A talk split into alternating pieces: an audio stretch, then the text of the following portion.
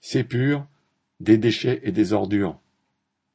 Un racket de leurs subordonnés, c'est ce que les chefs d'équipe de Sépure, entreprise de collecte de déchets, imposaient à des travailleurs en profitant de leur stigmatisation par l'État en tant que sans-papiers. Fin octobre, à l'aide de militants CGT d'Île-de-France, des travailleurs sans-papiers faisaient grève pour leur régularisation. Sur deux cents grévistes, une soixantaine travaillaient pour la Sépure, beaucoup en intérim. La lutte obligea des entreprises à fournir à leurs employés les documents exigés par les préfectures pour entamer les procédures de régularisation. Cette grève mit aussi à jour le chantage exercé par deux chefs de Sépure au dépôt de Villejuste dans l'Essonne. Sachant qu'un travailleur était sans papier ou utilisait l'identité d'une connaissance, ils exigeaient ordinairement deux cents euros en liquide par mois qu'ils se partageaient. Huit éboueurs maliens et mauritaniens ont depuis porté plainte pour ne plus être soumis à ce racket exercé particulièrement sur les intérimaires qui avaient absolument besoin que leur contrat soit renouvelé. Ils devaient ainsi abandonner des sommes importantes à ces chefs sur des payes n'excédant pas 1500 euros par mois.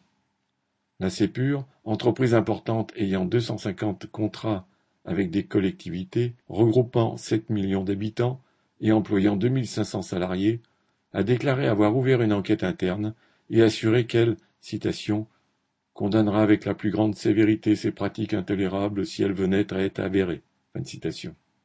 Or, les abus envers les intérimaires y sont courants. Déjà en janvier 2021, la Sépure a été condamnée à verser 14 000 euros à un éboueur marocain à qui elle avait imposé 164 missions d'intérim en deux ans et demi, évoquant fallacieusement un surcroît temporaire d'activité. En 2017, la Sépure avait carrément traîné au tribunal une inspectrice du travail pour tentative de chantage. Son crime était d'avoir fait son travail en essayant d'imposer la réintégration d'un salarié protégé licencié abusivement. Devant le scandale du racket des éboueurs, le ministère de l'Intérieur a dû gronder ses patrons. Citation. Il y a des conditions de travail qui frisent l'exploitation. Il y aura des conséquences pour les employeurs, des sanctions administratives, des poursuites judiciaires a-t-il déclaré. De l'exploitation, c'est certain. Quant à la sévérité des autorités envers une entreprise importante qui entretient des relations d'affaires avec de nombreuses autorités locales, cela reste à voir. De leur côté, les travailleurs qui ont fait grève pour obtenir leurs papiers et qui ont dénoncé leur raquette savent qu'ils doivent compter d'abord sur eux-mêmes et sur leur solidarité pour faire respecter leurs droits. Lucien Détroit